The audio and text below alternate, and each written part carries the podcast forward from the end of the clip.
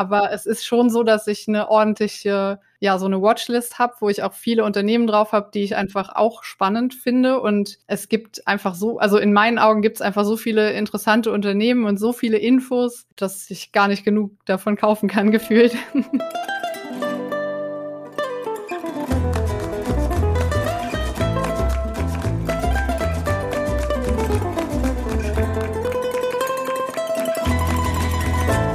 Hallo, meine Lieben. El Dinero reitet wieder eine weitere Folge unseres Podcasts mit und von Daniel Korb, dem Finanzrocker aus Lübeck. Und mein Name ist Albert Warnecke, der Finanzvisier. Hallo Daniel. Moin Albert, grüß dich. Ja, wir haben heute einen illustren Gast dabei und äh, da würde ich dann gleich weiter an dich geben, zwecks Vorstellung. Ja, wir haben heute Lisa Osada von Aktiengramm zu Gast. Und Lisa habe ich kennengelernt auf der Online Invest. Ähm, das erste Mal haben wir da miteinander gesprochen. Und Lisa ist eine Anlegerin, die in Einzelaktien investiert. Und das macht sie natürlich besonders und hebt sie dann auch von anderen Anlegerinnen ab, die meistens in ETFs anlegen. Und äh, deswegen bin ich sehr gespannt, was du uns heute erzählen wirst, aber ich sage erstmal herzlich willkommen bei El Dinero, Lisa. Ja, vielen Dank für die Einladung. Ich freue mich auf das Gespräch mit euch. Ja, wir freuen uns auch. Und lass uns mal gleich bei deinem beruflichen Hintergrund äh, bleiben, denn ich glaube, das war so die Initialzündung, dass du angefangen hast, in Aktien zu investieren, oder? Ja, genau. Ähm, ich habe damals meine Ausbildung begonnen in einem börsennotierten Unternehmen. Das war eine Ausbildung als Fachinformatikerin. Und da war es dann so, dass ich relativ schnell, nachdem ich da angefangen habe, das war so im August, gab es dann im November die erste Hauptversammlung und auch das Angebot, dass man Unternehmensaktien erwerben kann. Mhm. Und so bin ich dann da so zugekommen, dass ich halt das Angebot sehr, sehr gut fand und mir dann ein Depot eröffnet habe und meine ersten Aktien da reinbekam. Mhm. Hattest du denn damals schon Interesse so am Thema Geld und Geldanlage oder kam das wirklich erst durch die Mitarbeiteraktien?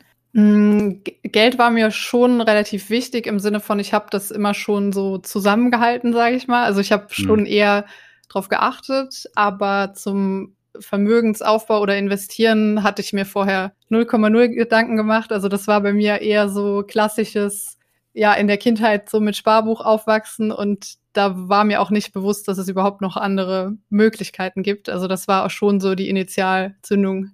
Ich habe auf deiner Über mich-Seite gelesen, also reiche Eltern hattest du auch nicht. Das heißt, du hast ähm, von vornherein selber angefangen, dich mit Geld und Geldanlage dann auch zu beschäftigen.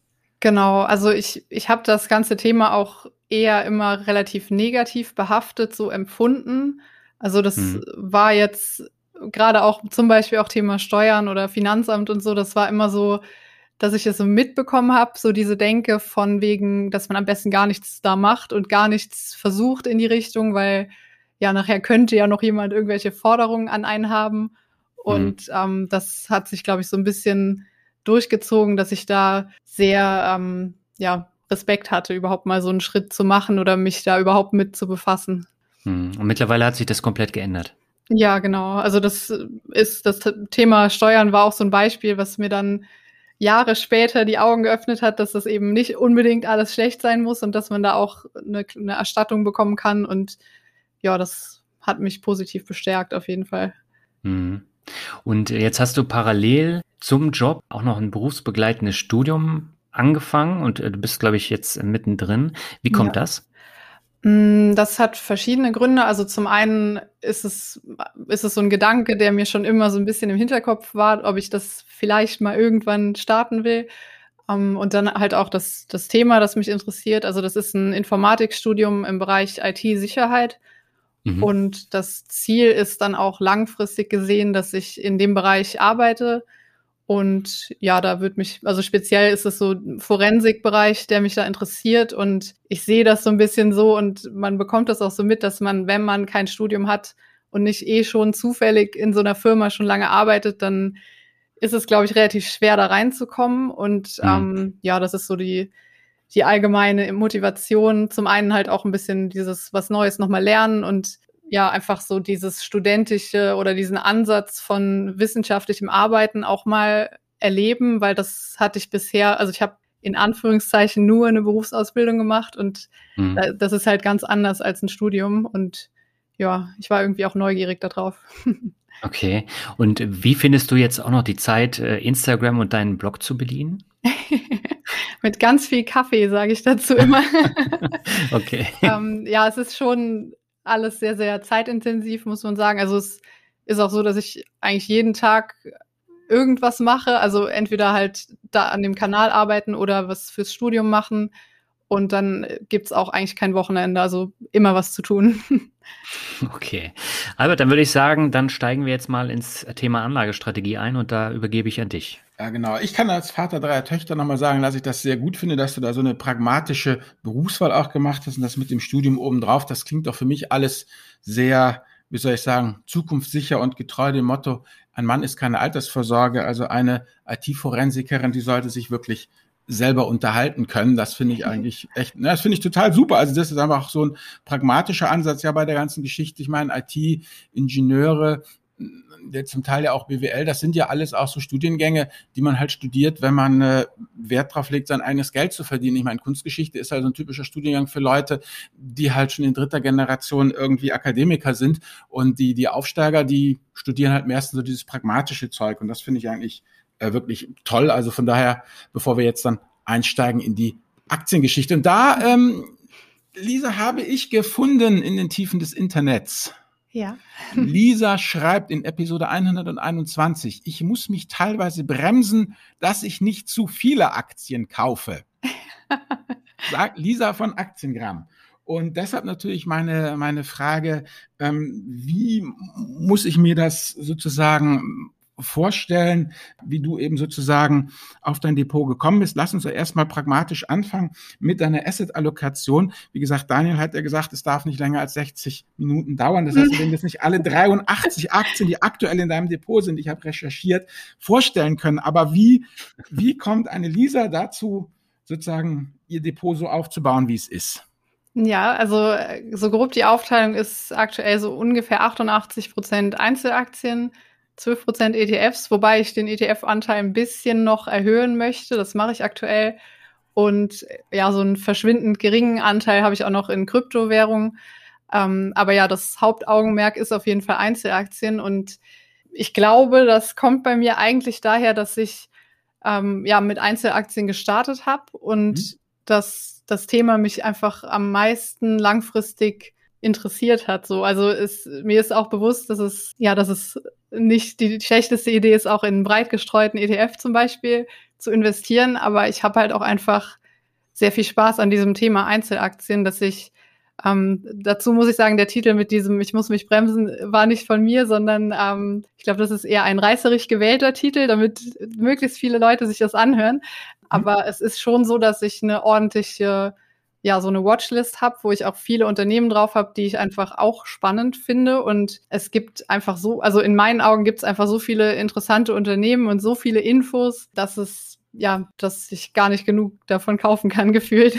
Okay, aber wie, wie komme ich denn jetzt auf deine Watchlist als Firma? Ähm, kommt ganz drauf an. Also ich habe da zum Beispiel, oder ich kann jetzt ein Beispiel nennen, was ich neulich ins Depot gekauft habe. Das ist eine Aktie, eine japanische Aktie, also auch so mhm ein bisschen was Exotischeres, ähm, die man auch an der Börse Tokio direkt kaufen musste. Und das ist ein japanisches Animationsstudio. Das kenne ich zum Beispiel schon sehr lange über, mhm. ähm, ja, über Animes zum Beispiel. Also so ist einfach sehr bekannt. Und dann kam ich irgendwann zufällig mal darauf, dass das ein börsennotiertes Unternehmen ist und habe mir mhm. dann eben die Kennzahlen angeguckt und habe für mich entschieden, dass ich die einfach im Depot gerne haben möchte. Und ja, mhm. dann kommt das erstmal auf die Watchlist. Dann schaue ich mir das ein paar Wochen später nochmal an, manchmal auch Monate, also es ist komplett verschieden. Mhm. Ähm, dann habe ich im, im besten Fall natürlich auch ein bisschen Geld übrig und dann kaufe ich mir die Aktie. Okay, hast du da irgendeinen systematischen Prozess, weil, wo du halt sagst, Kennzahlen, hast du dann so einen Kennzahlenfilter, wo du dann sagst, was weiß ich, welche Kennzahl muss über einen bestimmten Wert liegen und dann kaufst du oder wie muss ich mir das jetzt dann konkret vorstellen? Ja, es also man das abhängen zu lassen, ist ja schon mal keine schlechte Idee. Damit vermeidet man ja die Impulskäufe bei Trade Republic. genau. Ähm, also da ist auch ganz gemischt. Ich nutze da verschiedene, also so diese Standard-Screening-Tools, mhm. wo man einfach schnell eine Übersicht bekommt und dann ähm, also kommt komplett drauf an. Es gibt jetzt nicht so die eine Kennzahl, aber zum Beispiel Thema Umsatzentwicklung, ähm, Gewinnzahlen, also operativen Gewinn oder mhm. auch Margen. Also kommt komplett drauf an. Bei wenn es jetzt nur zum Beispiel um Dividendentitel geht, dann sind das auch nochmal andere Werte, die ich mir angucke. Mhm. Und ja, es ist, ich glaube, das würde auch einen ganzen Podcast füllen, da für jede, für jede spezielle Form da alles ähm, zu erklären. Aber es mhm. gibt auf jeden Fall so ein gewisses Muster oder ein Schema, was ich mir anschaue. Und wenn das mein Schema erfüllt, ist es ein Kandidat, der eventuell ins Depot wandern kann. Hast du da irgendwie eine Obergrenze? Du sagst, jetzt habe ich aber zu viele, jetzt ist diese Aktie zwar geeignet, ähm, aber ähm, ich kaufe sie nicht, weil ich sonst zu unübersichtlich werde oder zu zerfusselt werde? Oder sagst du, ich kann die schon kaufen, aber ich muss halt vorher eine ausmisten, also so wie ich das hier von meinen Frauen vom Shopping kennen, so nach dem Motto, klar, ich kann mir das kaufen, aber dann müssen vorher dieses 2 für 1 Programm, bevor ich mir eins kaufe, müssen zwei aus dem Kleiderschrank verschwinden. ähm, nee, habe ich tatsächlich auch nicht. Also ich habe hab mir weder nach oben noch nach unten ein fixes mhm. Limit gesetzt. Ähm, ein großer Teil von den Sachen ist tatsächlich auch so, dass ich sage, das kann in Anführungszeichen für immer im Depot bleiben. Also klar, man prüft mhm. das auch nochmal, aber Mhm. Ähm, also eine Zahl habe ich jetzt nicht, die mich da irgendwie limitieren würde. Obwohl mit 83 bist du ja noch gut dabei. Sag mal, hier unser Dividendenkönig da, äh, Christian der Röhl. Daniel, der Christian Röhl, wie hat der denn? Der hat um eine dreistellige Echt? Zahl, ne? Oh, wow. Ja, der, ich meine, der hat über 200. Der hat auch gesagt, er ja, könnte also, einen eigenen ETF füllen damit. Wahnsinn. Ja, dann hätte ich noch eine Frage, ja. Lisa, an dich, und zwar, wie wirst du die Dinger denn wieder los?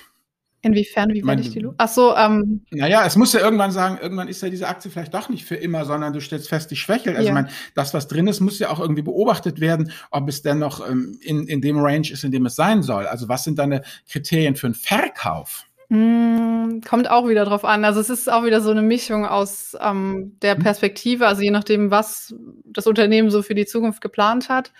Mhm. Und teilweise sind es auch, ähm, ja, auch steuerliche Gründe, weswegen ich mal was verkaufe. Also ich habe auch so ein paar ähm, Aktien, die im Minus sind und die ich eigentlich schon hätte verkaufen können, aber die ich dann, ich sage mal, zurückhalte, um Gewinne damit gegenzurechnen. Aber ähm, ja, kommt auch wieder drauf an. Also ich prüfe dann auch wieder die Zahlen und schaue mhm. mir einfach an, ob ich davon ausgehe, dass es langfristig noch eine gute Idee ist. Das ist, also ist ja auch so dieses Buy and Hold and Check, wie man immer so schön mhm. sagt.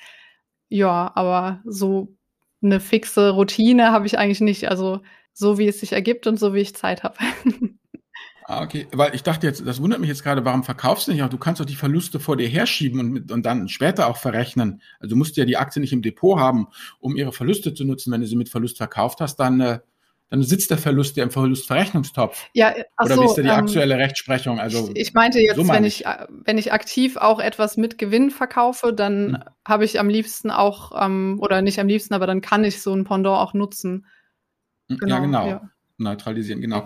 Ja, jetzt, wie gesagt, worum es mir jetzt noch geht, ist, der Daniel hat ja so ein relativ raffiniertes äh, Konstrukt da, wie er die Sachen nach Sektoren, Größen und ähm, was hast du noch Kriterien? Also jedenfalls Daniel hat eine Menge Kriterien. Hast du die auch? Vielleicht könnt ihr euch, also da bin ich jetzt ein bisschen raus, aber das wäre doch vielleicht mal was für euch beide, weil wie das Depot letztendlich dann ähm, aufgebaut ist, nach welchen Kriterien du da vorgehst, welche Sektoren, welche Größen, welche Länder, Regionen du da wie befüllst. Aber das, Daniel, möchte ich in deine erfolgsgewohnten Hände legen. okay. Ja, Lisa, bei mir ist es ja so, ich ähm, sortiere nach Branchen. Das heißt, ich habe eine Branchenaufteilung mit einer prozentualen Gewichtung damit ich einfach nicht diese Klumpenrisiken in meinem Portfolio habe. Hast du was ähnliches? Ja, also jein. Ähm, ich ich schaue auch darauf. Also ich habe aktuell allerdings eine Branche relativ mehr gewichtet im Vergleich zu den anderen, aber generell gucke ich auch, dass ich alles ungefähr gleich halte. Also das ist, ich nutze auch so ein Portfolio-Analyse-Tool, also sowas ähnliches wie Portfolio Performance Mhm. Ähm, und da habe ich dann auch immer den Überblick über die Branchen, die Sektoren und auch die Länder. Und ähm, ja, da, da, damit fühle ich mich wohl auf jeden Fall. Mhm. Wie sieht die Länderverteilung aus? Wahrscheinlich auch überwiegend in den USA. Ja, es geht eigentlich. Also ich hatte bis vor kurzem auch noch am meisten sogar in Deutschland. Also da war bei mir auch am Anfang vom, von der Invest Investitionskarriere so dieses klassische, ich kaufe nur deutsche Aktien. Das ähm, hm zeichnet sich auch zum Teil noch ein bisschen durch bis heute, wobei ich da auch ähm, dran bin, das ein bisschen ja. zu neutralisieren. Aber Ja, ich fühle Der japanische Anime. Ich wollte gerade sagen. direkt kauft, du bist ja schon ein harter Hund. Ich fühle mich da auch nicht schlecht mit. Also ich finde das vollkommen okay. Ähm, also für manche ist es ja auch mega das Problem, dass man viele US-Werte hat oder dass man mhm. irgendein Land extrem drin hat. Ja, ich gehe da einfach so vor, wie, wie es sich für mein Weltbild gut anfühlt und so ist es aktuell. Und ich glaube, von der Gewichtung ist aktuell sogar Deutschland relativ gleich zu USA, eventuell USA ein bisschen übergewichtet jetzt wieder. Aber ja, das stört mich auch nicht. Also finde ich vollkommen okay. Mhm. Bei 83 Aktien, da habe ich mir die Frage gestellt, sind es eigentlich so ganz kleine Positionen, also unter 1000 Euro, oder gibt es da eine Mindestgröße, mit der du dann äh, in eine Aktie investierst? Mm, also mm, so ein richtiges Limit habe ich da eigentlich nicht. Ähm, es gibt auch Aktien, die ich zum Beispiel auch so als Sparplan habe, also dass ich mhm. einfach jeden Monat eine gewisse, einen gewissen Betrag da rein investiere so dass das dann über die Zeit einfach wächst. Also ist es durchaus ab, wenn ich eine Aktie neu aufnehme als Sparplan, auch mal der Fall, dass da nur 50 Euro im ersten Monat drin sind und dann wächst das über die Zeit an. Ja. Ähm, und alternativ, also ich habe auch da jetzt nicht unbedingt eine, eine fixe Summe, die ich dann voll sparen will oder die dann ähm, ja begrenzt ist als Einzel Invest, aber generell sehe ich das dann auch prozentual, also dass ich nicht ja von einer Aktie jetzt zehn Prozent im Portfolio habe oder sowas. Also da gucke ich auch, dass das relativ ausgewogen ist. Das heißt, du arbeitest verstärkt dann auch mit äh, kostenlosen Sparplänen. Ja, genau, ja. Hm. Wie viel hast du da? Ähm, ich habe aktuell, ich glaube, hm, ungefähr zehn Einzelaktien-Sparpläne und noch mh, hm, fünf ETFs, glaube ich, gerade. Mhm. Warum fünf ETFs im Sparplan? Weil ich da auch gerne das Thema Branchen nochmal übergewichte, also aktiv, sage ich mal. Ähm, das und auch äh, und auch Länder. ähm, also ich habe da so dieses klassische ähm, MSCI World Produkt und EM Produkt und mhm. dann dazu noch Branchen ETFs beziehungsweise Länder, um die eben ja zum Beispiel Thema ähm, Digital Security ist so ein Bereich, den den ich da für die Zukunft relativ gut finde. Und ähm, da finde ich es, obwohl ich das, ja, das Thema relativ gut kenne, finde ich es schwierig, da eine Aussage zu treffen über dieses, welche Unternehmen da extrem hervorstechen können in den nächsten Jahren. Hm. Und das ist dann zum Beispiel so ein Grund, warum ich mich dann trotzdem auch noch für einen Branchen-ETF entscheide. Mhm. Und bei den Einzelaktien hast du da jetzt so große Werte drin wie Google oder Amazon, wo man dann äh, ein paar Jahre sparen muss, bis man dann tatsächlich eine Aktie zusammen hat? Oder sind es eher kleinere Werte? Ähm, ja, die sind da auch enthalten auf jeden Fall. Also die Sparpläne sind auch größtenteils nur auf US-Titel und da sind das auch einige von den Big Playern auf jeden Fall. okay. Aber hast du noch eine Frage zu den ETFs? Welche sind es denn konkret? Magst du das sagen? Ähm, ja, ich kann das sagen? Also mit, mit Anbieter oder einfach nur, was die abdecken? Ähm, was die abdecken, also der Anbieter ist ja dann, mir geht es einfach darum, was, was du sozusagen per ETF-Sparplan äh, abdeckst, einfach pure Neugier. Okay. ähm, ja, also einmal, wie gesagt, dieses Thema Digital Security mhm. oder IT-Sicherheit. Ähm, dann habe ich als Land noch speziell Indien verstärkt mhm. drin und dann habe ich noch ein Gaming-ETF. Ähm, ihr kennt wahrscheinlich auch dieses Tool, wo man die Überschneidungen mitprüfen kann, richtig? Ja, dieses Morningstar-Ding. Genau, ja, ja. okay. Ähm, und dann habe ich noch einen auf die Schweiz tatsächlich, weil ich sehr gerne in eigentlich sehr gerne in einzelne Schweizer Unternehmen auch investieren würde, aber das ist ja jetzt nicht mehr so einfach möglich. Und ähm, da habe ich quasi auch den ganzen Index nochmal drin. Mhm. Und ähm, ja, und dann eben dieses World und EM-Kombi. willst du dann auch wie der Sparkoyote den, den Leslie-Koffer, nee, was ist das, den Lind-Koffer nach Hause schleppen, ne? Das ist tatsächlich ein sehr großes Ziel von mir. Also ich habe tatsächlich vor, auch irgendwann mal mir diese Aktie leisten zu können, um das. Ja, Wo steht die jetzt eigentlich? Zum Preis eines eines. Äh, die waren neulich zum ersten Mal auf 100.000 Franken. Also. Würde ich ja sagen, das ist ja zum Preis eines äh, kleinen Lamborghinis, hä? Ja.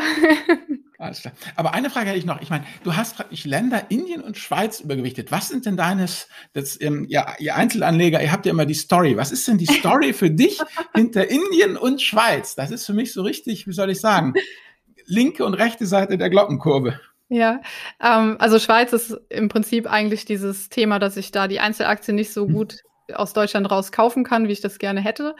Ähm, Kannst du kurz erklären für unsere Hörer, warum? Ähm, weil die Schweiz da was geändert hat rechtlich und das mehr so einfach möglich ist, über okay. die deutschen Börsenplätze die zu kaufen. Also man muss die immer als Auslandsorder kaufen, mhm. so mein Stand aktuell. Und ja, man hat halt einfach Nachteile, was Gebühren angeht. Und mhm. ähm, bis, ich weiß gar nicht mehr, wann das umgestellt wird, ich glaube vor einem mhm. halben Jahr oder so, okay. aber ist noch nicht so lange her. Ähm, auf jeden Fall ist es aktueller Stand komplizierter, die zu kaufen oder einfach so zu kaufen. Mhm. Und dann dachte ich mir, ich mache das mit einem ETF. Genau. Oder du wirst zu Swissquote. Ja. Noch ein Depot. Noch ein Depot, ja. Okay, aber das ist valide, das verstehe ich. Ja, und das andere, also Indien ist dann, da habe ich relativ viel zu gelesen, einfach, also auch so mhm. Marktstudien, Sachen und meine These dazu ist eben, dass durch das extreme Bevölkerungswachstum und gleichzeitig die nicht so aktuell nicht so ausgestattete ähm, Infrastruktur, also gerade auch zum mhm. Beispiel mit Thema, wie viele haben überhaupt ein Konto, wie viele haben eine Kreditkarte in Indien, gehe ich davon aus, ist ganz klar eine Sektorwette, aber ich gehe einfach davon aus, dass es sich vielleicht in, sagen wir, zehn Jahren oder 15 Jahren auszahlt, dass ich da jetzt rein investiere und mhm. das ist mein Investment Case, wie man immer sagt. Was mit China? Ähm, die habe ich nicht gezielt übergewichtet. Also ich habe die als Emerging Markets Produkt mit drin, aber ich habe mich da einfach für Indien entschieden. Mhm. Äh, vielleicht ganz kurz nochmal zu dem äh, Tool, was du eben erwähnt hast. Das ist ja Morningstar X-Ray und du kannst ja mit extra ja. ETF kannst du das ja äh, ähnlich äh, aufteilen, auch nach Branchen und nach Ländern und eben auch nach Unternehmen, dass du da eben keine Klumpenrisiken in deiner ETF-Mischung drin hast. Also das finde ich zum Beispiel enorm hilfreich, gerade bei den Themen-ETFs, weil ich natürlich da auch keine Lust habe, Unternehmen, die ich eh schon in meinem Portfolio habe, dann überzugewichten, indem ich dann irgendeine Branche oder einen Sektor dann übergewichte. Ja, das ist auf jeden Fall ein guter Ansatz. Also ich denke auch ähm, ab einer gewissen Summe oder Diversifikation macht das auch Sinn, sich das auf jeden Fall mal anzugucken, weil dann wirklich teilweise vielleicht ein Investment überflüssig werden kann oder eben ein Einzelwert theoretisch auch verkauft werden könnte. Aber ja, das eine gute Idee. Mhm. Welche Tools nutzt du noch? Du hast eben angesprochen, dass du nicht Portfolio Performance nutzt, sondern ich glaube Treasure One, die jetzt anders heißen. Gibt es noch weitere genau, Tools, ja. die du nutzt? Ähm, ja, also das Haupttool ist eben dieses Portfolio-Analyse-Tool. Die haben sich umbenannt, das heißt jetzt Parkett. Mhm. Also da habe ich so immer den kompletten Überblick. Da habe ich einmal mein Gesamtdepot drin importiert. Das ist ähnlich wie, wie bei Portfolio Performance auch mit, also kann man so mit den PDF-Dateien auch machen vom Broker. Mhm. Und ja, da ist ein sehr guter Überblick auf jeden Fall gegeben. Und dann zum Kennzahlenchecken zum Beispiel äh, Aktienguide, das TraderFox Tool oder auch das Alle Aktien Quantitativ Tool. Die sind so, ja, die habe ich alle da in meinem, in meinem Ordner zu dem Thema und dann äh, prüfe ich die. Mhm. Wobei Aktienguide ist natürlich für Aktienstrategien gedacht. Verfolgst du da eine Aktienstrategie? Ich habe mir da tatsächlich auch mal ein, ja, so eine Art Musterportfolio angelegt, weil ich das, ähm, also da, das war jetzt speziell auf diese äh, Leverman-Strategie mhm. und dann mit, mit irgendeinem Stichtag, also mit, ich glaube, Stichtag erster, vierter oder so, habe ich das dann halt angelegt, einfach um mal zu gucken, wie das gelaufen wäre. Also ich habe da jetzt aktiv, verfolge ich da nichts, aber es ist auf jeden Fall ein super spannendes Thema mhm. auch, mhm. was ich auch so im Blick habe und ja, wer weiß, vielleicht ergibt sich daraus mal, dass ich irgendwann auch mal ein Depot nur für so einen Strategieplan fahre. Mhm. Das kann natürlich sein. ja, ich finde die Aktienstrategien auch sehr spannend, aber man muss da schon wirklich dranbleiben, sonst äh, wird es ein Reinfall. Levermann habe ich ja vor, ich glaube, sechs Jahren, habe ich damit angefangen, nachdem ich das Buch gelesen habe. Und ähm, ich hatte da einige Aktien, die sehr, sehr gut liefen, aber mhm. andere dann eben, die sehr schlecht liefen und ich musste mir das alles mühsam raussuchen. Das hat ja, okay. sich mittlerweile ja durch Aktienguide und andere Tools äh, geändert. Aber ähm, tatsächlich würde ich jetzt nicht mehr so anlegen, auch wenn es zum Beispiel auch ein Wikifolio gibt, was extrem gut performt und nur auf der Levermann-Strategie performt. Wow. Ist es da vorgegeben, auch mit, mit der Neugewichtung oder so? Also, dass man das nach der Strategie in irgendeinem Zeitraum immer nachgewichtet oder ist das einem selbst überlassen? Das ist dir selbst überlassen. Es okay. geht ja in erster Linie um die Punkte. Mhm. Und wenn die Punkte erreicht werden, dann kaufst du die Aktie. Wenn sie äh, runtergehen, dann verkaufst du sie. Ah, okay, und ja. ähm, das ist halt schon relativ viel Aufwand. Das ist nicht mhm. buy and hold. Ja, okay. Ja. Ich habe gesehen, bei dir bei Instagram machst du immer so schöne Dividendenposts. Ähm, warum spielen Dividenden für dich so eine wichtige Rolle? ja, das, das kommt auch wieder ganz zum Anfang zurück, dass ähm, war so für mich so eins der Erlebnisse, dass ich überhaupt so da dran geblieben bin an diesem ganzen Thema investieren und eben auch viel Dividendentitel, mhm. ähm, dass ich eben ja in damals in der Ausbildung, dann war die Hauptversammlung und dann gab es eben auch schon die erste Dividende und das war auch für mich einfach so dieses ja, dass sie im Prinzip in Anführungszeichen aus dem Nichts, also klar, es ist immer die Gewinnausschüttung ist mir bekannt, aber es ist halt trotzdem Geld, wofür ich aktiv nichts tun muss, außer die Aktie zu halten. Hm. Um, und das ist einfach auch bis heute, also ich habe auch neben den Performance-Tools bis heute noch meine Excel-Liste, wo ich mir die einfach jeden Tag, wenn die reinkommen, immer eintrage direkt und das freut mich einfach auch zu sehen, wie das sich über die Jahre entwickelt. Also wie die Steigerung eben ist, die ich mit Dividenden erzielen kann. Und vielleicht noch ein Beispiel, was ich neulich noch als Thema hatte, das ist aktuell halt auch schon eine ganz ordentliche Summe in meinen Augen, weil ich zum Beispiel damit aktuell schon die Gebühren, also die Studiengebühren für jeden Monat mit den Dividenden decken kann im Schnitt. Und das finde mhm. ich einfach, also ich finde es einfach mega, dass das geht und ja, das motiviert mich sehr. Hm. Ja, ich habe gesehen, du hast da dann auch Werte drin. Ich vermute, das sind Sparplanwerte, sowas wie Visa, da hast du dann 89 Cent Dividende mhm, bekommen genau, oder ja. äh, Hershey mit, ich glaube, äh, 56 Cent mhm. und Nvidia 23 Cent. Da werden natürlich jetzt so die alteingesessenen Investoren so ein bisschen drüber lachen über die Summen. Aber ist ja klar, wenn du sie im Sparplan hast, dann dauert das ja entsprechend länger, bis du da eine vernünftige Summe bekommst.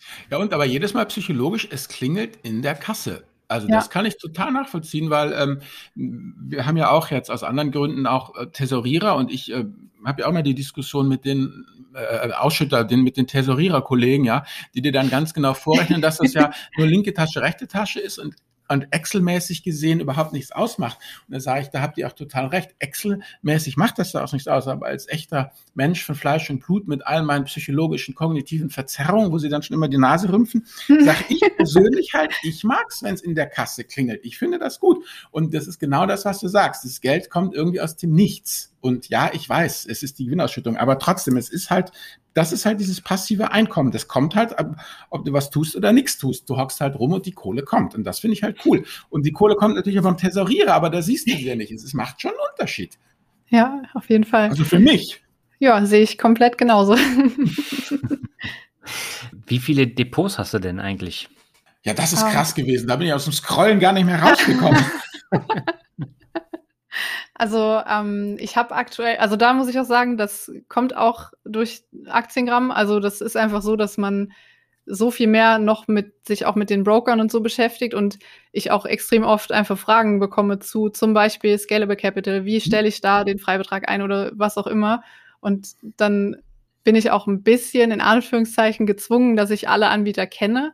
Also mhm. dementsprechend habe ich auch bei, ich glaube, fast allen Bekannten ein Depot. Ähm, aktiv habe ich auf jeden Fall ein Haupt, also ein großes Hauptdepot.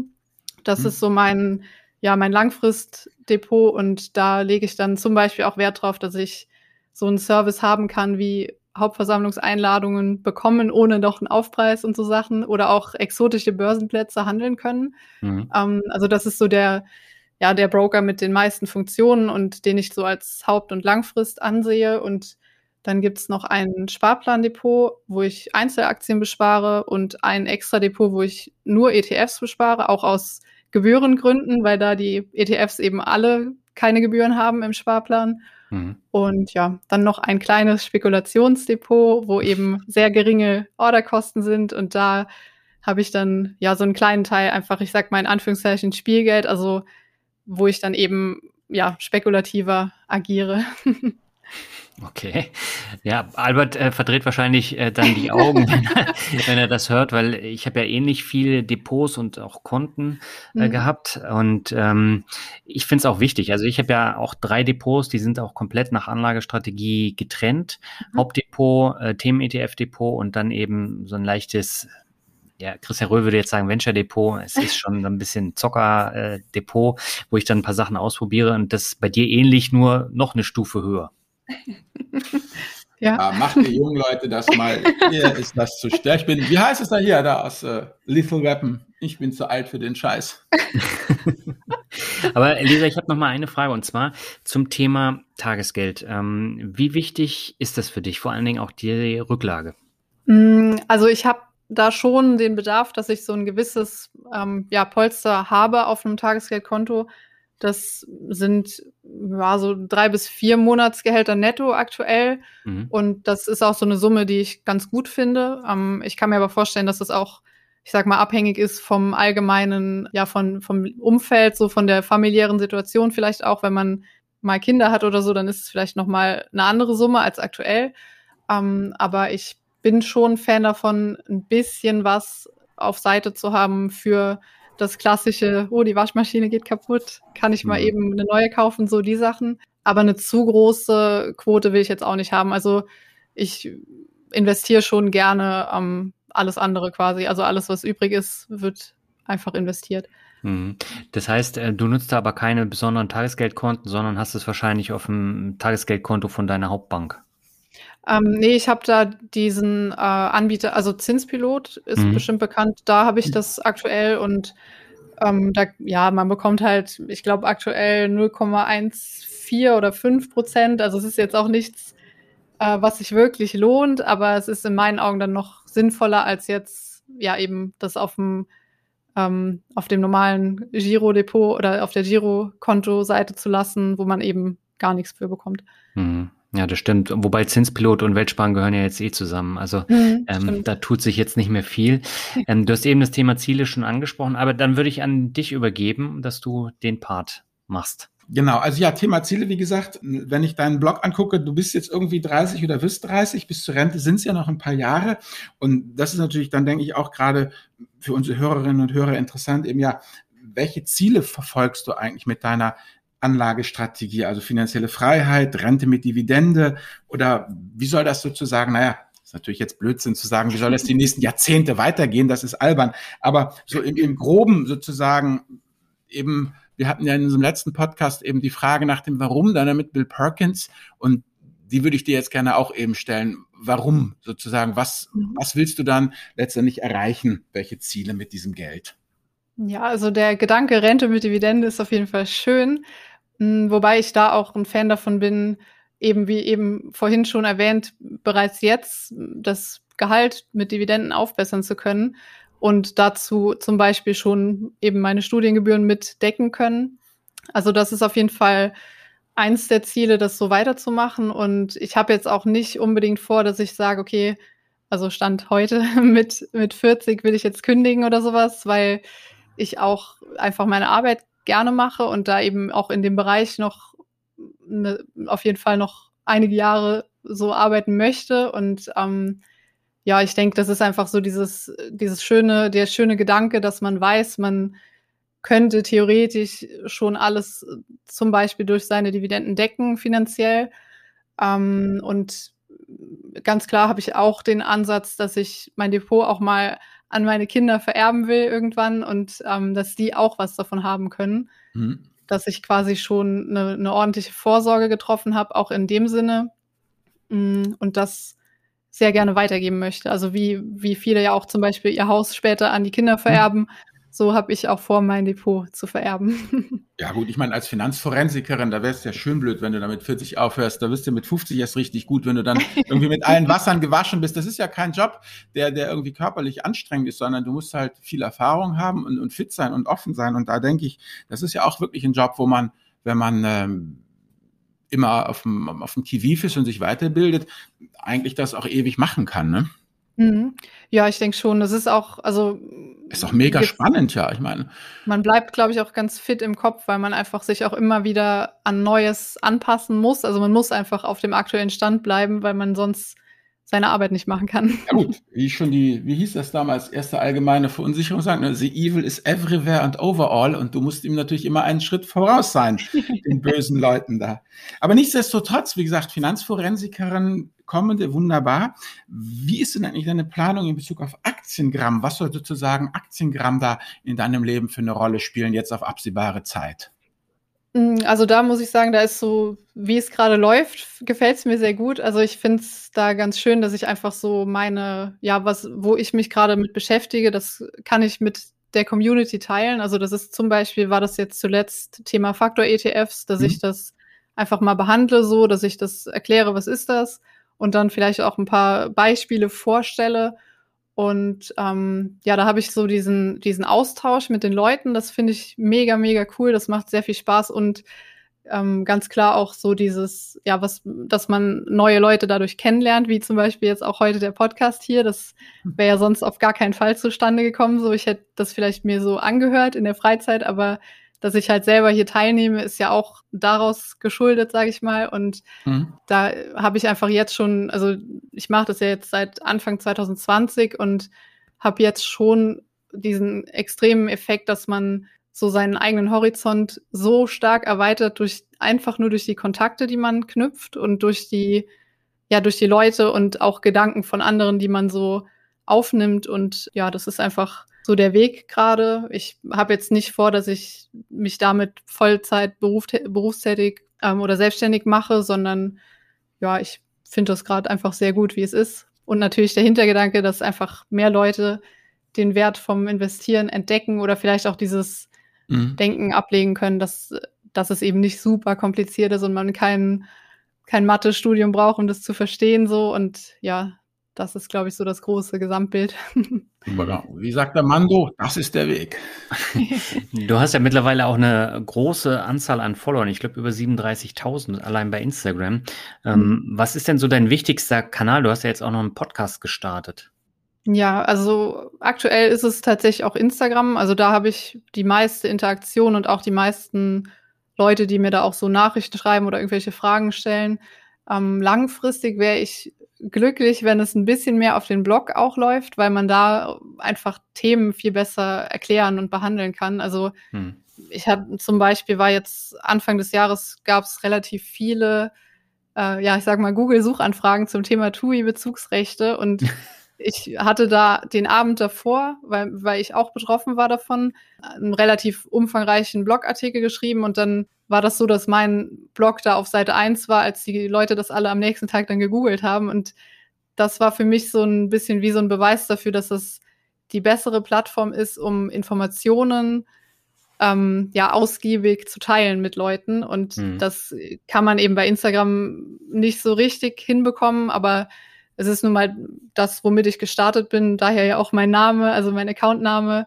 Das war einfach die Ableitung Instagram, Aktiengramm, okay. und ähm, ja, ich denke, also wenn es mehr auf Richtung Blog noch gehen könnte, wäre natürlich super. Und mal gucken, was noch kommt. Ja, genau, beim Blog bist du ja auch Herrin im Haus. Und ich stehe jetzt gerade vor genau, dem Problem, ja. dass ähm, ich überlege, ob ich meinen YouTube-Kanal schließe, weil YouTube mir jetzt ungefragt Werbung einspielt. Die haben einfach ihre AGBs geändert und die dürfen das jetzt. Das heißt, oh. jetzt äh, habe ich halt äh, von, von außen, ich bin ja mit den ganzen Adblockern unterwegs, die hm. Botschaft bekommen, ja, Albert, ähm, wir haben jetzt vor deinen Videos Werbung für Krypto, eToro und alles mögliche andere gesehen, ja. Mhm. Und das ist natürlich für die Marke nicht besonders gut, ähm, weil, wie soll ich sagen, ich äh, habe meinen Kanal auf nicht monetarisieren gestellt. Ähm, das ist YouTube auf der einen Seite egal, weil eben ähm, sie ihre AGBs, AGBs geändert haben. Sie dürfen überall ähm, Werbung ähm, platzieren. Und wenn es dann ans Auszahlen geht, dann sagen sie mir, na ja, du hast ja auf nicht monetarisieren gestellt. Wir behalten jetzt 100 Prozent der Kohle. Also mhm. habe ich das Schlechteste aus beiden Welten. Jetzt muss ich gucken, ob ich aus der Nummer irgendwie rauskomme. Und ansonsten muss ich halt aus Brandgründen dann, äh, ja, wie gesagt, ich habe ja schon von Anfang an alles auf Vimeo gehabt, da die Segel streichen, den Leuten das erklären und woanders hingehen. Und das ist halt immer mit diesen externen Plattformen. Das ist ja immer mhm. alles nur gebaut auf ähm, ja, geliehenem Grund. Das stimmt. Das hatte ich auch neulich mitbekommen. Da, das war bei Instagram dann. Hm? Ähm, das war der Kanal von Aktien mit Kopf. Der wurde zum Beispiel einfach so ohne Begründung mal für, ich glaube, 1,5 Tage deaktiviert. Also der mhm. konnte den einfach nicht mehr nutzen. Und das Die ist ja auch. konnte seinen Account nicht mehr nutzen. Ja, ja, der wurde einfach gelöscht, also nicht gelöscht, aber so deaktiviert, dass man den auch nicht mehr finden konnte. Mhm. Und ähm, ja, von Seiten Facebook, Instagram bekommst du halt überhaupt nichts. Also du kriegst da keine Info, du kannst nichts machen, du kannst halt Widerspruch einlegen, aber im Prinzip bist du halt abhängig davon, wer das ja. dann vielleicht da bearbeitet und du hast halt nicht so richtig eine Handhabe. Also klar, man kann dann der nächste Schritt irgendwie mit Anwalt noch irgendwas versuchen, aber es ist halt schon traurig, wenn man sich ja. über, ich weiß nicht, bei ihm vier Jahre oder fünf, wo er den Instagram-Kanal aufgebaut hat. Mhm. Und dann ähm, passt irgendwas irgendwem nicht und dann wirst du einfach deaktiviert. Das ist halt auch, ja, das ist auf jeden Fall auch ein wichtiger Grund, dass man seine eigene Webseite betreibt und da auch eben machen kann, was man will, in Anführungszeichen. Gut, ist wie im Club. Wenn es heißt, du passt hier heute nicht rein, dann kommst du nicht rein. Fertig, Hausrecht. ja. Also, und das ist halt das, da bist du halt, und beim Club ist es halt, na gut, dann gehst du halt woanders hin oder so, aber da ist es ja eben, wie du schon sagst, existenziell. Mhm. Und deshalb ja. bin ich halt so auf meinem Blog aus und da bin ich Hausherr und da gehört es mir und da kann ich tun und lassen, was ich will und dann nimmt mir das keiner weg. Das sind dann echt auch meine Besucher und meine Follower und, und, und meine Kunden, während das andere ist ja alles nur hergeliehenes Zeug. Also die ja. gehören, das sind YouTube-Kunden, das sind Instagram-Kunden und Instagram gestattet es mir halt, mit denen in Kontakt zu treten oder YouTube und aber zu den Bedingungen von YouTube oder Instagram oder Twitter halt. Und wenn das nicht mehr ist, dann ist es eben nicht mehr. Hm, das stimmt. Du bist da auch eventuell sehr abhängig von dem, ja. dem allgemeinen Algorithmus. So, ne? Also wenn du jetzt passende Bilder oder Inhalte teilst, die gerade von Facebook sehr gut gerankt werden, mhm. dann kann es halt auch sein, dass du über Nacht da ganz viele neue Follower bekommst oder genau. eben das Gegenteil, dass du einfach nirgendwo mehr angezeigt wirst und dann, ja, musst du immer gucken, was gerade Mode ja, ist, sage genau. ich mal. Ja. Mhm. Bekommst du das eigentlich mit, dass jetzt mittlerweile ähm, jedes Tier einen Finanz-Instagram-Kanal hat? das war schon zu meiner Anfangszeit so. Also okay. dass ähm, der Gedanke, dass ich auch so einen Kanal mache, war auch, dass ich schon vielen vorher gefolgt bin. Also ich habe bestimmt, keine Ahnung, zwei Jahre oder so, so diese Instagram-Szene oder Finanzszene so mehr verfolgt. Und hm. das war dann auch einfach, dass ich irgendwie so dachte, okay, du machst auch relativ viel damit, ähm, könntest du auch einen Kanal dazu mal starten und dich einfach austauschen. Aber ja, das, das stimmt. Ja, was ja. war denn die Initialzündung, Lisa, nochmal, um das zu fragen? Was war dein erstes Posting und warum hast du das gemacht? Wann hast du gesagt, so, jetzt springe ich ins kalte Wasser, jetzt werde ich öffentlich, jetzt bin ich nicht mehr nur ein Rumschnüffler, sondern jetzt stehe ich selber auf dem Apfelsinenkistchen? Ja, das war am, ich glaube, am 24.01.2020 ah. ähm, eine relativ spontane Entscheidung und mein erster Post war der Kursverlauf vom DAX. okay. also, ja, äh, ich hatte eigentlich mir nicht groß Gedanken gemacht. Also wo ich wusste auch nicht, wo es hingehen soll, aber ich fand zum Beispiel selbst auch diese Beiträge, die irgendwelche Begriffe erklären, äh, gab es schon mhm.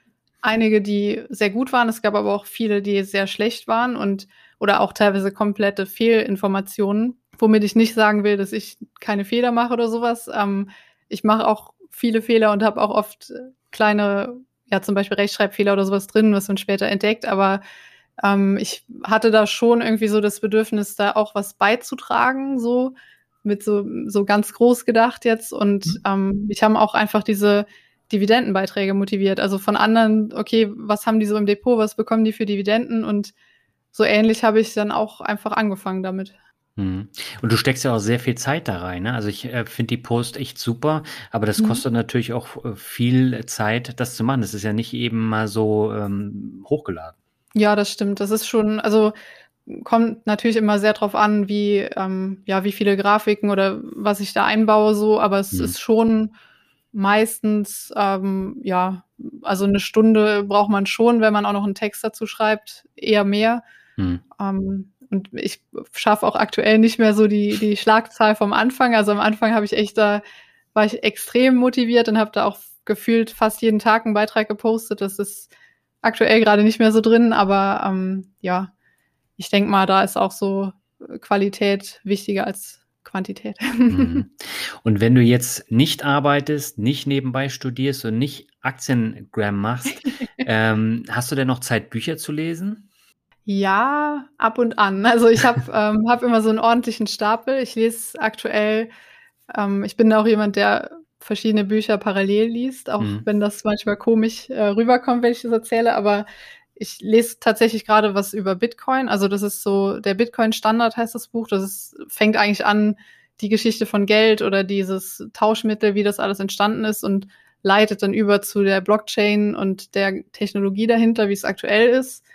Ähm, das lese ich aktuell, aber ich mag auch gerne zur Abwechslung, wenn, wenn man sich eh schon so viel mit Finanzen und so beschäftigt, einfach andere Themen als Bücher. Also ich habe hier noch eins, ähm, ja, das ist eher so Richtung äh, Weltraum und ähm, Mondlandung und so, das habe ich hier noch liegen, das will ich demnächst lesen, aber komplett gemischt. Also ja, wenn die Zeit es zulässt oder am Wochenende mal morgens lese ich schon echt gerne.